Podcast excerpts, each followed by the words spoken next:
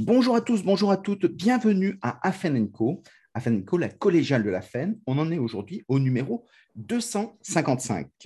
Et on a la chance aujourd'hui d'avoir un habitué de l'émission, Alain Frédéric Fernandez, qui va nous parler de son 14e ouvrage. Euh, très peu d'auteurs ont été publiés 14 fois sur 14 ouvrages différents.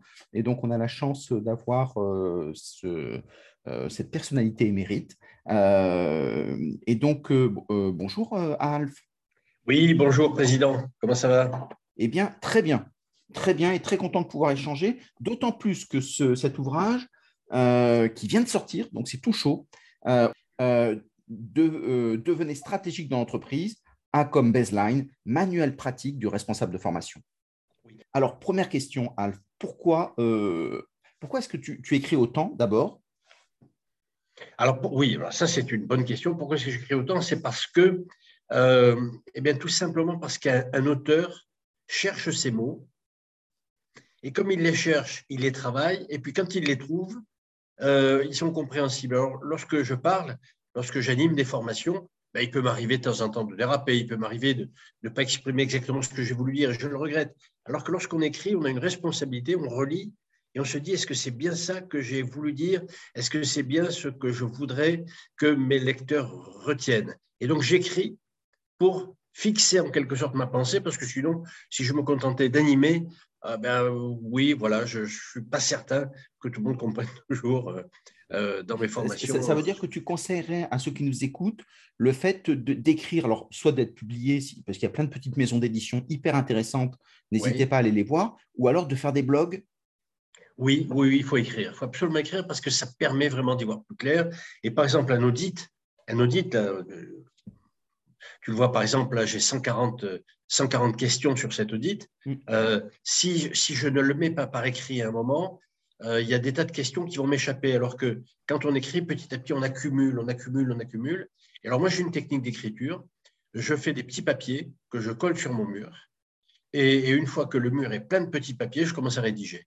Et je m'aperçois qu'effectivement, euh, j'ai cumulé un certain nombre d'informations et que et j'élimine celles qui ne vont pas intéresser le lecteur, euh, et je développe celles qui vont l'intéresser. Et donc, je, conseille à tout le monde l'écriture, oui. Même si on n'aime pas écrire. Je n'aime pas écrire. C'est pour ça que j'ai écrit mon 14e ouvrage. Oui, il y a des gens qui aiment se faire du mal. Alors, justement, tu disais 140 euh, ratios. Donc, ça permet d'évaluer. traditionnellement, qu'est-ce qu'on retient comme on retient euh, l'investissement par rapport à la masse salariale, des indicateurs comme ça?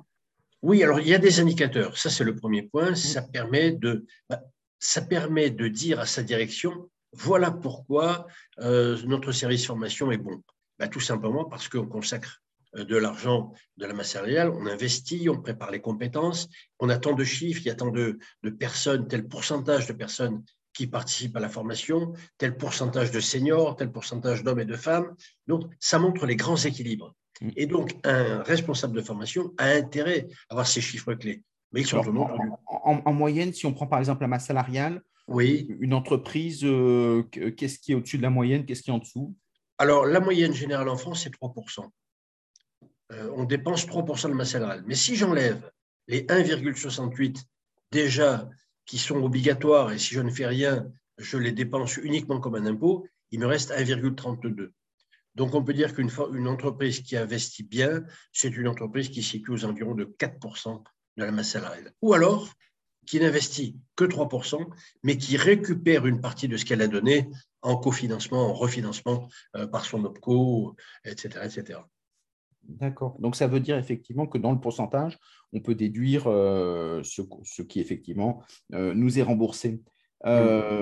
Justement, tu nous disais qu'il y avait plusieurs éléments. Un des éléments souvent utilisés, c'est le financement. On dit qu'un bon responsable de formation, c'est quelqu'un qui se fait prendre en charge un maximum. Mais avec la réforme, finalement, les entreprises, est-ce qu'elles ont encore beaucoup d'argent à gagner? Alors, elles n'ont pas beaucoup d'argent à gagner, mais en revanche, il y a beaucoup d'argent qui n'est pas dépensé. Et je vais, je vais te donner un chiffre tout de suite.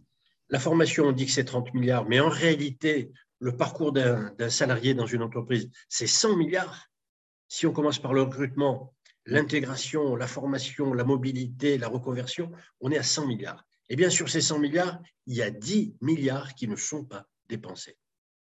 Et donc, un, bon responsable de formation ça n'est pas uniquement un, centre de coût, c'est aussi un centre de profit. Ça ne veut pas dire qu'il va gagner de l'argent, mm. mais ça veut dire que de temps en temps, il va profiter de ce qu'il y a sur le marché pour récupérer de l'argent au recrutement, dans les contrats pro, il va recruter de l'argent dans les, euh, euh, dans les plateformes Transco, il va récupérer de l'argent sur l'avènement proie euh, pour des mobilités internes. Bref, il va essayer de saisir toutes les opportunités. Il y a une nouvelle dimension au responsable formation, c'est cette dimension financière.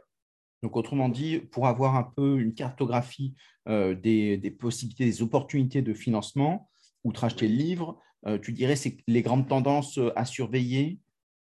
Alors, les grandes tendances à surveiller, c'est ce que fait Pôle emploi parce que Pôle emploi est un acteur majeur euh, dans le recrutement et, même dans la formation, puisque euh, Pôle emploi donne des subventions lorsque je mets en place des contrats pro. Il y a des, bonus qui sont donnés par Pôle emploi. Euh, surveiller ce que fait l'OPCO. Et en fait, il faut avoir une vision systémique.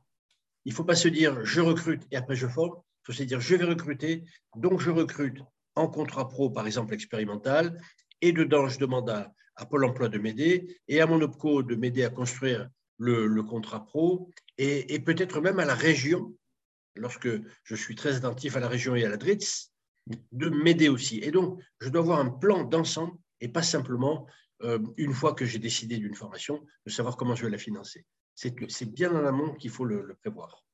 Et donc ça, ça peut se faire numériquement euh, Oui, ça peut se faire numériquement. Et, et d'ailleurs, dans mon livre, il y a euh, des outils que l'on peut télécharger et qui permet justement de faire ce, euh, cet audit financier qui est l'un des, qui des, des 11 audits du livre. Euh, et donc, sur, sur, un programme de, de formation complet, euh, tu te dis quelqu'un qui est plutôt dans la moyenne, il se fait prendre en charge combien ah ben alors, l'objectif, si on veut vraiment considérer qu'on on est un responsable de formation excellent, eh bien ça commence à 25%. C'est-à-dire, je récupère 25% de tout ce que je dépense. Et d'ailleurs, je demande à la comptabilité de tenir une comptabilité détaillée, c'est-à-dire de bien me rappeler ce que je touche. Parce que si j'obtiens de l'argent de mon OPCO, mais que ça ne figure pas dans les comptes que fournit la comptabilité, bien ma direction pense que j'ai dépensé tant, alors qu'en fait, je n'ai dépensé que 75% de cette somme pour accomplir mon plan de formation, parce que j'ai récupéré 25%. Donc, il faut une véritable comptabilité analytique et il faut que le centre de formation, que la formation soit considérée comme un centre de profit avec des dépenses et des recettes, et qu'elle soit notée quelque part. Alors justement, quand, on parle de, ces dépenses, on s'aperçoit qu'il y a de plus en plus de contenus gratuits. Alors ceux qui sont euh, souvent bien identifiés sont les MOOC, avec FunMOOC par exemple. Et, donc finalement, si on a un contenu gratuit, euh, euh, finalement, on a moins besoin d'argent pour être efficace. Oui, alors par exemple, on peut, faire on peut coupler les deux. Je, pense, je prends un exemple. Si on, fait appel à un expert pour du management, c'est dommage parce qu'il va passer une partie de son temps à transmettre du contenu. Alors, il va nous expliquer pour la énième fois euh, la pyramide de Maslow, il va nous expliquer pour la énième fois. Bon, eh bien, ce qu'on a intérêt à faire, c'est à donner aux managers un MOOC, et une fois qu'ils ont intégré le MOOC, demander à un expert de venir rajouter une ou deux journées d'expertise, de conseils pratiques, de conseils qu'il a vécu, de choses où il a une véritable valeur ajoutée. Donc, on peut coupler ce qui est gratuit avec ce qui est excellent et payant. Exactement. Et, si ça n'existe pas sur le marché, on peut le produire. On voit qu'on peut produire des vidéos, des podcasts apprenants. C'est très à la mode aujourd'hui. Et, après, c'est gardé pour l'entreprise. Donc, on peut le réutiliser à volonté. Alors, je voudrais citer, je voudrais citer Céline Pussac, que tu connais bien, mmh.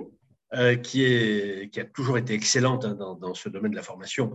Elle a commencé par le financement et aujourd'hui, elle a mis en place chez Natixis des petites cellules, euh, des petites capsules euh, où elle transmet tous les savoir-faire de l'entreprise, ce qui fait qu'on a en permanence à disposition des petites cellules qu'elle peut remettre à jour. Et ces petites capsules, eh bien, elles transmettent tout ce savoir-faire, on ne le perd pas, on le garde dans l'entreprise. Donc, il y a aujourd'hui des, dizaines et des dizaines de nouveaux moyens. Le stage n'est plus, euh, la, plus la, méthode numéro un de euh, de, transmission des savoir-faire et, d'acquisition de, connaissances. Est-ce que dans ces ratios de, performance, il y a des ratios de numérisation aujourd'hui oui, ou pas encore Oui, mais ils viennent d'être faussés par la Covid. C'est-à-dire que pendant des années et des années, on avait du mal à, convaincre qu'il fallait euh, numériser, qu'il fallait digitaliser la formation. Et tout à coup, avec le travail à domicile, on a essayé, on a trouvé que c'était bien. Et aujourd'hui, je j'avoue que j'ai quand même du mal, dans certains cas, à convaincre des clients à revenir autour d'une table. Ils disent oui, on, se retrouvera, mais là, pour ce séminaire et celui-là, ça vaut peut-être pas le coup, donc ben, on, le fait à distance. Et donc, il y a tout à coup une explosion de la formation, euh, de la formation euh, digitalisée, alors qu'on s'est battu pendant des années.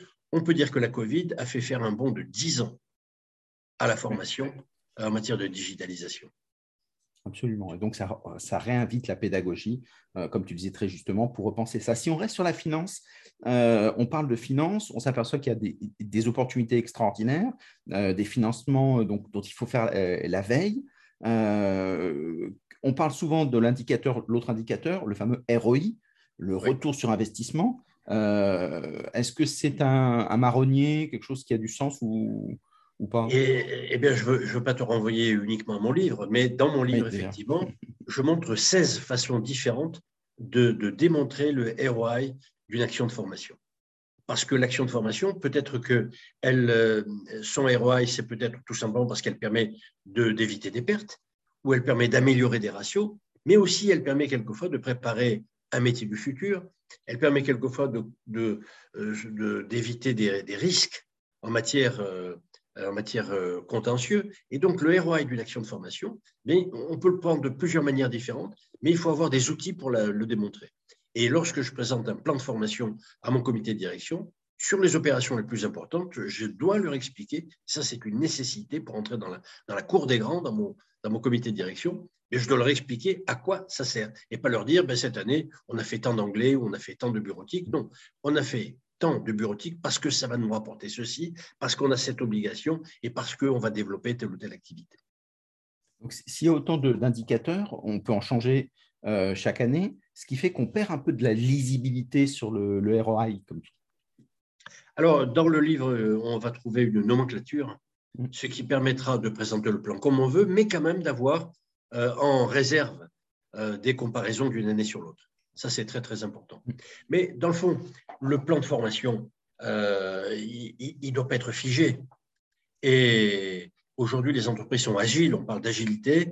Euh, elles ne peuvent pas réfléchir à 10 ans, elles réfléchissent à 3 ans, quelquefois à 6 mois, parce qu'il faut réagir face à la concurrence, il faut réagir face à des événements comme la Covid, il faut réagir face à des pénuries comme ce que provoque la guerre euh, en Ukraine. Et donc, le plan de formation, il ne doit pas être là ce n'est pas un document figé, c'est un document qui théoriquement devrait pouvoir être mis à jour tous les jours en disant quelle est devenue la nouvelle priorité demain matin. la, euh, formation, mm, mm. la formation ne répare pas, elle prépare. Alors justement, quand on prépare et qu'on voit que l'avenir est de plus en plus incertain et que tout le monde professe sans, beaucoup d'intelligence que, finalement ça va s'installer, euh, cette incertitude pendant quelques années, comment est-ce qu'on fait pour faire des plans de formation pluriannuels quand on s'inscrit dans la durée alors d'abord, on arrête de faire des plans de formation pluriannuels. D'accord, déjà, c'est une bonne réponse. oui, excuse-moi, ça m'a échappé. Et, la deuxième chose, c'est que lorsqu'on fait un plan de formation, on se dit, ben, euh, je vais, il y a quand même une constante, c'est qu'on va de moins en moins vers des compétences techniques. C'est toi qui le dis euh, souvent. Euh, les compétences techniques vont représenter de moins en moins et elles vont être obsolètes très très vite. Donc, on a intérêt à orienter notre plan vers ces soft skills ces compétences interpersonnelles, ces compétences, on va dire, universelles que tous nos salariés doivent avoir parce que demain, tout le monde devrait être capable de, faire n'importe quel métier. La différence se fera sur ces soft skills, sur cette compétence euh, interpersonnelle que l'on aura dans l'entreprise. C'est difficile, c'est plus difficile d'avoir un retour sur investissement sur les soft skills euh, que de l'avoir sur une base de connaissances qu'on peut évaluer sur des QCM. Oui, c'est vrai, mais aujourd'hui, l'évaluation, elle se fait opérationnelle. Euh, je ne vais pas évaluer les connaissances, je vais évaluer la façon dont elles sont mises en œuvre, c'est-à-dire je vais évaluer les compétences. Ça ne sert à rien d'évaluer les connaissances, franchement. Ça, c'était bon à l'université, c'est bon à l'école, euh, c'est bon, au, bon au, CP, euh, c'est bon peut-être même en, grande section de maternelle, mais dans l'entreprise, c'est qu'est-ce que ça m'a rapporté aujourd'hui, euh, quel était l'accueil des clients, euh, quelle était l'expérience du salarié. Bref, euh, j'ai besoin d'être dans l'opérationnel et dans le concret. Donc là, ce sont des indicateurs à construire par entreprise. Oui, ce sont des indicateurs à construire par entreprise parce qu'il n'y a pas deux entreprises pareilles, il n'y a pas deux services de formation pareils, il n'y a, a, pas deux entreprises qui fonctionnent de la même manière, qui sont sur le même marché. Donc voilà, ce que je, donne, c'est un, grosso modo un menu, enfin une carte complète avec 140 euh, questions, mais peut-être que 5 ou 6 d'entre elles sont suffisantes pour euh, structurer mon, service formation. Peut-être que je peux aussi me donner un plan. Si vous, faites un audit complet euh, avec cet ouvrage, vous avez 50 de travail si vous voulez tout mettre d'aplomb. Mmh. Ça veut dire aussi qu'on on parle de plus en plus de marque employeur et donc la communication, le marketing de la formation euh, tourné vers les salariés pour leur dire euh, et quels sont les, ratios qui sont intéressants? Alors les ratios qui sont intéressants, il y en a un en particulier, c'est est-ce que j'ai mis en place les entretiens professionnels et est-ce que ces entretiens professionnels me donnent des informations? Aujourd'hui, la réponse est non. C'est-à-dire qu'on a mis en place des entretiens professionnels pour répondre à une loi. Oui. Il faut absolument qu'on ait réalisé trois entretiens professionnels en six ans, plus une formation obligatoire. Mais là où c'est encore plus fort, c'est si je peux tirer de ces entretiens professionnels une tendance de l'expérience de mes salariés, des métiers qui sont en tension, des métiers, comment les salariés se sentent, est-ce qu'ils sont allés voir un CEP, est-ce qu'ils ont un projet professionnel, est-ce que ce projet professionnel est compatible avec celui de mon entreprise, est-ce que je les rencontre, et donc, il faut faire vivre ces entretiens professionnels et pas simplement euh, répondre à des exigences administratives ou juridiques. Et, donc, derrière, avoir un projet. Parce que ce qui est assez pratique quand on a des, indicateurs qui sont stables, on se dit on fait un petit peu mieux que l'année dernière, c'est toujours mieux, euh, ou la même chose, mais avoir un projet en se disant bah, on va investir sur cet indicateur euh, bah, ça nécessite de plus être un administratif de la formation, mais d'être un directeur qui choisit les directions, non? Oui. Bah, c'est d'être stratégique dans l'entreprise, hein, c'est le, titre, le titre de l'ouvrage, devenez stratégique dans l'entreprise parce que, parce que l'entreprise a besoin de salariés qui ont des projets et des projets qui le plus souvent soient proches de ce que l'entreprise veut développer. Donc il doit y avoir un nouveau dialogue. Et la loi d'ailleurs s'appelle euh, rendre euh, le salarié acteur de son avenir professionnel.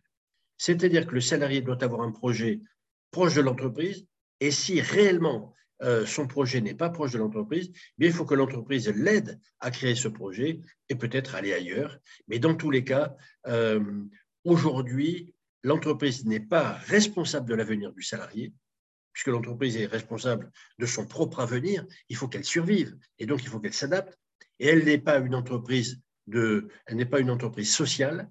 Elle, elle, a une responsabilité sociétale, mais pas sociale. Elle n'est pas là pour maintenir en, survie des salariés euh, si euh, le métier n'existe plus. Je prends l'exemple, on va prendre l'exemple de la grande distribution, où les caissières, petit à petit, partent vers d'autres métiers parce qu'on diminue le nombre de caissiers. Mais ça, tu le prédisais il y a déjà plus de 20 ans. Euh, eh bien, aujourd'hui, ça fonctionne. Alors, la grande distribution ne garde pas des caissières, mais elle les forme, elle les prépare. Et pour certaines, elles ont des nouvelles fonctions dans la distribution, de conseil, peut-être dans la découpe, peut-être dans l'aide, dans le conseil aux, consommateurs, et puis d'autres partent dans d'autres métiers. Donc aujourd'hui, l'entreprise et le salarié ont une responsabilité partagée. L'entreprise doit survivre et le salarié doit devenir. Il doit se dire qu'est-ce que je vais devenir, quels sont les outils dont je bénéficie? Et on n'a jamais eu autant d'outils entre le CEP qui m'aide à construire un projet professionnel, les plateformes Transco qui me permettent d'accéder à un métier en tension, le projet de transition professionnelle qui me permet de changer de métier, l'avenant-proie qui me permet d'être mobile dans l'entreprise, il n'y a jamais eu autant d'outils utiles, censés euh, à utiliser, à condition que le salarié prenne son destin en main. Et est-ce que c'est le rôle de l'entreprise que de l'orienter, de, de lui permettre de, faciliter cette, ce passage à l'acte? Oui, l'entreprise, elle doit, dans l'entretien professionnel, alors elle n'est pas obligée de le confier euh, à ses managers, l'entretien professionnel, mmh. parce que c'est un vrai, un vrai outil RH. Elle peut, le, elle peut le confier à la RH, mais elle peut aussi le confier à une société extérieure, l'entretien mmh. professionnel, pour avoir ensuite un rapport, quelque chose qui lui dise, voilà, euh, vos salariés, ils n'ont pas conscience que vos métiers sont en train de changer. Et, ceux qui ont conscience, eh ils ne savent pas comment faire pour se préparer. Et donc, le rôle du responsable formation devient stratégique quand il prévient sa direction en disant on a une trentaine de personnes qui sont dans un métier qui est en déclin, on a besoin de 20 personnes dans un métier qui est en tension sur lequel on ne trouve pas de monde, eh bien, il faut y aller, il faut développer du proa, il faut développer de la mobilité interne, et pour ça, il faut investir. Et la formation, ça n'est plus là euh, pour faire plaisir, ce n'est pas un moment de détente. La formation, c'est la garantie de survie de l'entreprise et c'est l'avenir de chacun de ses salariés. Effectivement, et, plus ça devient complexe avec des indicateurs de plus en plus nombreux sur l'entretien professionnel, plus on veut savoir de choses, euh, plus peut-être c'est difficile pour un manager qui est déjà sous pression de, pouvoir assimiler tous ces indicateurs-là. Euh, et donc, ça vaut peut-être la peine que ce soit les ressources humaines ou quelqu'un d'extérieur, l'extérieur permettant de libérer la parole. Si moi j'ai envie de dire que je veux quitter la boîte, je le dis peut-être plus facilement à une entreprise extérieure qu'à moins de plus un. Entre autres, oui. Entre autres, et puis, et, puis, et puis, on a un côté un peu paternaliste dans le management en France. Et, lorsque je dis à mon manager que, je, que j'envisage peut-être de faire autre chose, ben, il va me regarder en pensant que je le trahis peut-être ou que je suis un fils indigne euh, qui, ne, qui ne reconnaît pas tout ce que l'entreprise a fait pour lui. Mais on a une vie et on a aussi un bonheur. Euh, notre président se plaint d'avoir dit une phrase euh, malheureuse en disant Moi, je traverse la rue et je trouve du travail. Alors, il l'a mal dite, c'est clair. Mais il a raison. Aujourd'hui, les salariés doivent traverser la rue parce que c'est de l'autre côté de la rue, quelquefois, qu'on trouve du travail. Mais de l'autre côté de la rue, c'est peut-être aussi dans une entreprise. Je me souviens de Kofinoga, chez qui je travaillais. Aller de l'autre côté de la rue, c'était déjà une mobilité parce qu'il y avait un autre, d'autres métiers de l'autre côté de la rue. Et donc, euh, traverser, oui, traverser et traverser chaque fois que, que je ne me sens pas bien parce qu'aujourd'hui, il y a tellement de demandes qu'un salarié qui ne se sent pas bien peut aller chercher ailleurs dans un autre métier et tous les outils lui permettent effectivement de changer de métier. Absolument. Et si on revient sur l'entreprise, avec le fait de dire qu'il y a des, des, tensions de plus en plus importantes sur les compétences, euh, ça devient de sa responsabilité d'assurer la migration, la mobilité interne euh, quand ils ont des, des salariés, euh, parce qu'à un moment, euh, ben, autant le salarié peut dire moi je suis doué donc je peux aller à côté, autant euh, le salarié va dire, l'entreprise va dire moi je veux rechercher quelqu'un et quand je vais faire des, des appels d'offres, il y a un million de personnes que Pôle emploi propose en termes d'emploi non pourvus, c'est-à-dire que dans certains secteurs, on n'a pas, et pas forcément des basses qualifications, des très hautes qualifications aussi, et donc l'entreprise a un rôle justement pour qualifier oui, ce que doit se dire un, responsable de formation, c'est pour ça qu'il est stratégique, c'est de se dire mes salariés de demain sont déjà là. Je ne les trouverai pas plus tard parce que ça va être de plus en plus en tension. Et je ne pourrai même pas prendre les meilleurs des autres pays parce que les autres pays voudront les garder. Mmh, voilà. Donc, euh, il faut arrêter de croire à cette immigration euh, choisie, euh, à ce, au fait qu'il y a du chômage, donc il y aura de la main-d'œuvre disponible, c'est faux et archi faux. On aura de moins en moins de main-d'œuvre qualifiée et donc il faut qualifier à partir d'aujourd'hui la main-d'œuvre dont on dispose dans l'entreprise. Et arrêter de faire de la formation comme euh, geste social, on fait de la formation comme geste opérationnel. J'ai 200 salariés dans mon entreprise, que deviendront-ils demain si je fais une projection? Est-ce que tous les métiers vont rester? Est-ce que certains ne vont pas être ubérisés? Est-ce que certains ne vont pas être trop en tension? D'ailleurs, la DRETS publie chaque année la liste des métiers en tension. On s'aperçoit que c'est à peu près toujours les mêmes. Donc, on doit former nos salariés, mais pas les former simplement pour euh, être capable d'être bon aujourd'hui. On doit les former pour se préparer pour demain. C'est ça la dimension stratégique du responsable de formation alors, à 100% d'accord sur ce que tu dis, d'abord par principe, et puis ensuite, euh, j'avais juste une remarque en me disant, euh, si on parle des, entreprises et des salariés, on, voit que sur la population active, les deux tiers euh, sont des salariés, et on s'aperçoit que l'investissement de formation ne couvre que 23%, autrement dit relativement peu. Les salariés sont, avec la réforme, sont ceux qui ont le moins profité de l'investissement de formation. Euh, par rapport aux non-salariés, par rapport aux chômeurs, etc. Euh, et donc, ça veut dire qu'on se retrouve dans une situation, euh, et entre même dans des entreprises, pour aller plus loin, entre 50 et 250 salariés, on a une baisse de 17%, une baisse de l'investissement informatif de 17%. Mmh et donc, ça veut dire qu'aujourd'hui, dans un monde qui est nouveau, qui arrive, etc., Comment tu expliques cette situation où finalement le salarié est maltraité au profit Alors, de oui, oui, tu as, tu as raison, mais on a les chiffres de 2021 qui sont les chiffres de la Covid. Donc, c'est quand même des chiffres un petit peu faussés euh, par une conjoncture. Je suis certain que ces chiffres vont redevenir meilleurs en 2022 parce qu'effectivement, on reprend une vitesse de croisière, parce qu'on redéveloppe de nouveau la formation. Et l'année 2021 est une année, il va falloir effacer des mémoires, parce qu'il y a eu tout un tas de dispositifs qui ont surtout privilégié le maintien dans l'emploi, qui ont privilégié le travail à temps partiel, etc. Et donc, la formation en a souffert énormément, mais c'est juste un passage. Euh, on a deux choses à faire. C'est de se dire, la première, c'est de revenir euh, à de la formation qui prépare, donc la formation pour les compétences du futur. Et si on fait ça, eh bien, on fait redécoller la formation. Parce que l'emploi de demain, il se prépare aujourd'hui. Il ne se, se préparera pas demain. Ce sera trop tard demain. Est-ce que finalement, quand on parle de formation, on parle toujours de la même chose? Parce que si je parle de formation avec euh, le, directeur général, euh, c'est une chose. Si je parle avec les partenaires sociaux, je ne suis pas sûr d'avoir le même discours. Euh, alors, c'est pareil sur, l'apprenant. Parce que si je Tout à fait d'accord. Ce n'est pas la même chose, mais la finalité reste la même. De toute façon, les deux finalités de la formation, c'est la pérennité de l'entreprise, le développement de cette entreprise et l'employabilité des salariés. Un salarié doit être employable. Ça veut dire qu'il doit être capable de faire face à n'importe quelle conjoncture. Or, les trois moyens de faire face à n'importe quelle conjoncture, c'est premièrement de bien maîtriser sa langue. Or, on ne la maîtrise pas bien. Euh, on, a encore, on a à peu près 10% des salariés qui sont en situation d'illettrisme. Je pèse mes mots. Je, euh, je prends la, la thématique de l'illettrisme, 10% des salariés. Deuxièmement, c'est l'accès à Internet. Or, on a un électronisme pour euh, prendre un, nouveau terme, on a beaucoup de salariés qui savent pas aller sur Internet. Le troisième point, savoir travailler en équipe. Il y a beaucoup de salariés qui n'ont pas appris, qui n'ont pas été formés pour travailler en équipe. Ces trois points, maîtriser la langue, aller sur Internet et travailler en équipe, ça permet à tout un chacun d'être employable, quelle que soit la situation et quelle que soit l'entreprise. Et bien entendu, il faut qu'il accepte de traverser la rue. Mm. Et c'est plus facile d'avoir une mobilité quand on a euh, une reconnaissance de son, par exemple avec un diplôme, on voit que la mobilité des, gens plus diplômés est beaucoup plus forte que ceux qui le sont moins, euh, parce qu'en fait, ils savent qu'en changeant de région, bah, ils changent leur réseau et que leur reconnaissance n'est pas bonne. Donc, est-ce qu'il n'y a pas un problème de qualification, de formation initiale?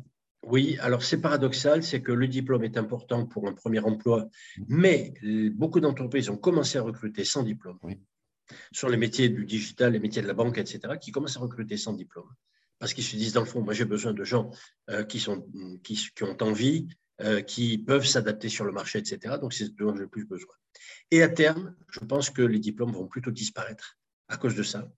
Et on va aller vers une VAE, mais la nouvelle VAE, celle qu'on est en train de tester, c'est celle qui est une appli qui permet tout le long de la vie d'améliorer son portefeuille pour être capable de dire à un moment, bon, d'accord, j'ai tel diplôme, mais en même temps, j'ai aussi euh, visionné tel MOOC, et en même temps, j'ai aussi telle expérience qui est beaucoup plus forte euh, en termes d'acquisition de, compétences. Et donc, on va de plus en plus vers un, portefeuille de compétences qu'on appelait VAE, mais qui va se rapprocher beaucoup plus de ce que les anglo-saxons appellent les NVQs, où euh, je peux faire état de mon portefeuille de compétences tout au long de ma vie.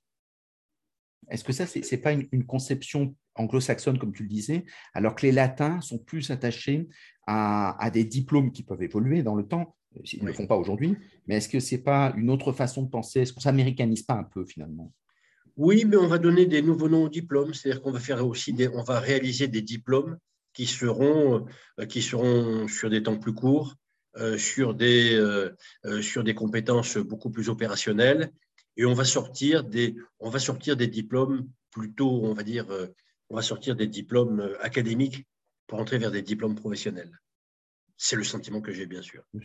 Est-ce que, est que pour, euh, pour continuer à parler de ces, problèmes de, non-qualification, parce qu'il reste encore beaucoup de chômage en, France, à cause justement de ces problèmes de non-qualification entre l'offre et la demande, euh, est-ce que finalement les entreprises euh, doivent suppléer l'éducation nationale en disant bah, j'apprends à lire et à écrire à certaines personnes, euh, j'apprends le numérique comme tu disais, ou apprendre à travailler en équipe? Est-ce que c'est leur, boulot finalement? Alors, je, vais tenter une, sortie qui a, une, connotation un peu politique. C'est qu'on n'a pas l'éducation nationale qu'on mérite.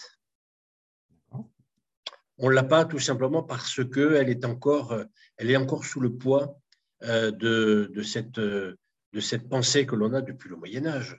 qui consiste à dire qu'il faut d'abord avoir un diplôme, euh, qu'il faut avoir des connaissances et qu'ensuite on puisse se développer dans la vie. Aujourd'hui, on est en guerre. On est en guerre non seulement réelle, mais on est aussi en guerre économique. Et ça veut dire que petit à petit, il faut que l'éducation nationale se rapproche des besoins du marché, ce qu'elle s'est toujours refusée à faire jusqu'à présent. Oui, parce que l'éducation nationale dit, nous, on ne forme pas pour le marché, on apprend aux gens à être autonomes, à trouver leur équilibre intérieur. Euh, et donc, c'est cette partie-là qui, disent, euh, qui, leur disent, c'est pour ça que nous, on n'a pas, pas besoin d'être en adéquation. Exact. Mais s'ils ont, si, si, les gens n'ont pas d'emploi, euh, ah on a du mal à trouver leur équilibre. Socialement, l'intégration sera plus difficile. Voilà, exactement.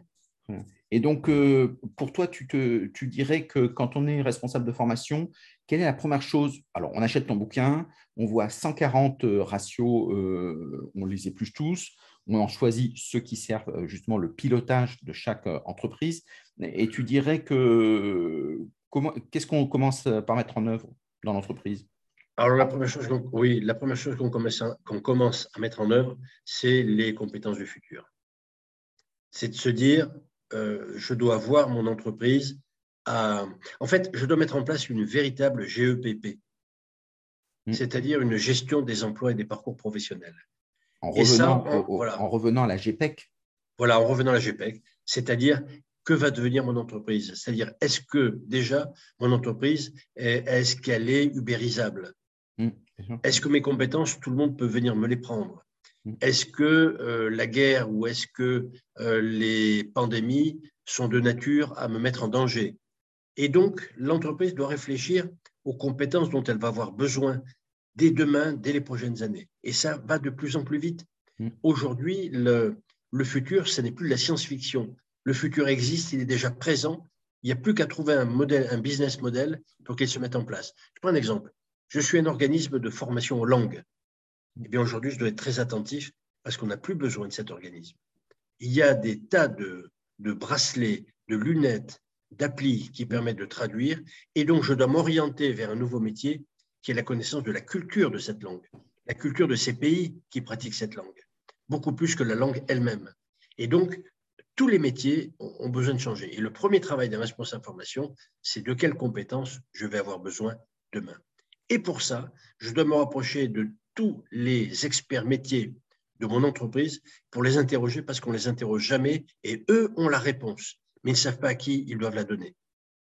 Autrement, autrement dit, essayer de refaire le grand rêve d'un knowledge management ou des écoles internes où, tous les, tout le monde participe.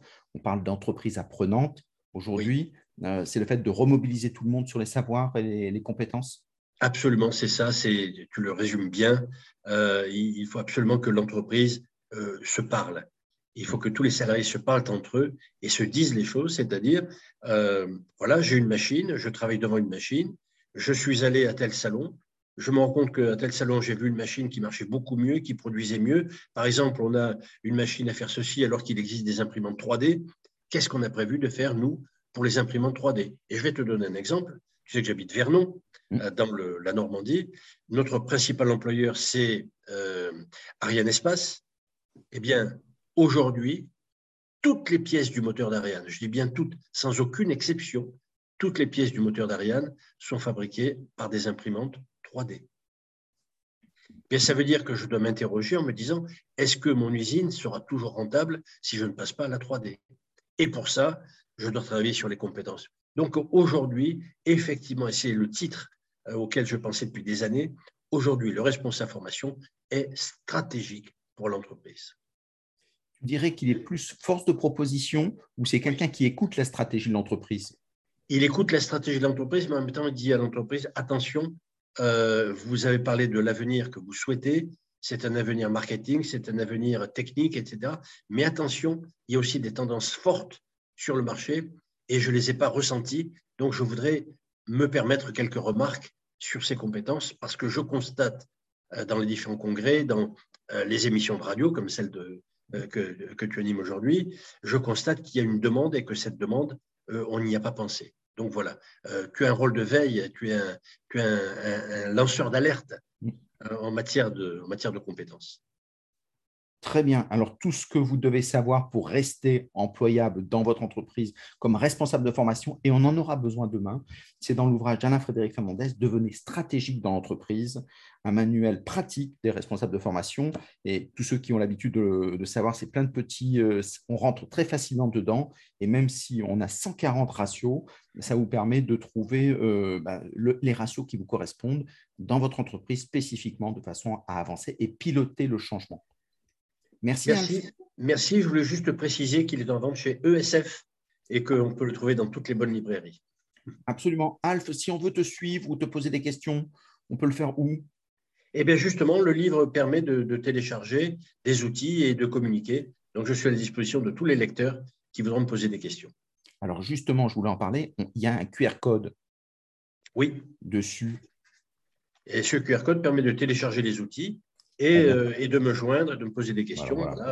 c'est une nouvelle une façon un peu moderne d'aborder la lecture. Et de rester en contact nuit et jour avec Alain Frédéric Fernandez. Merci beaucoup. À très bientôt à tous. Au revoir. Au revoir. Merci.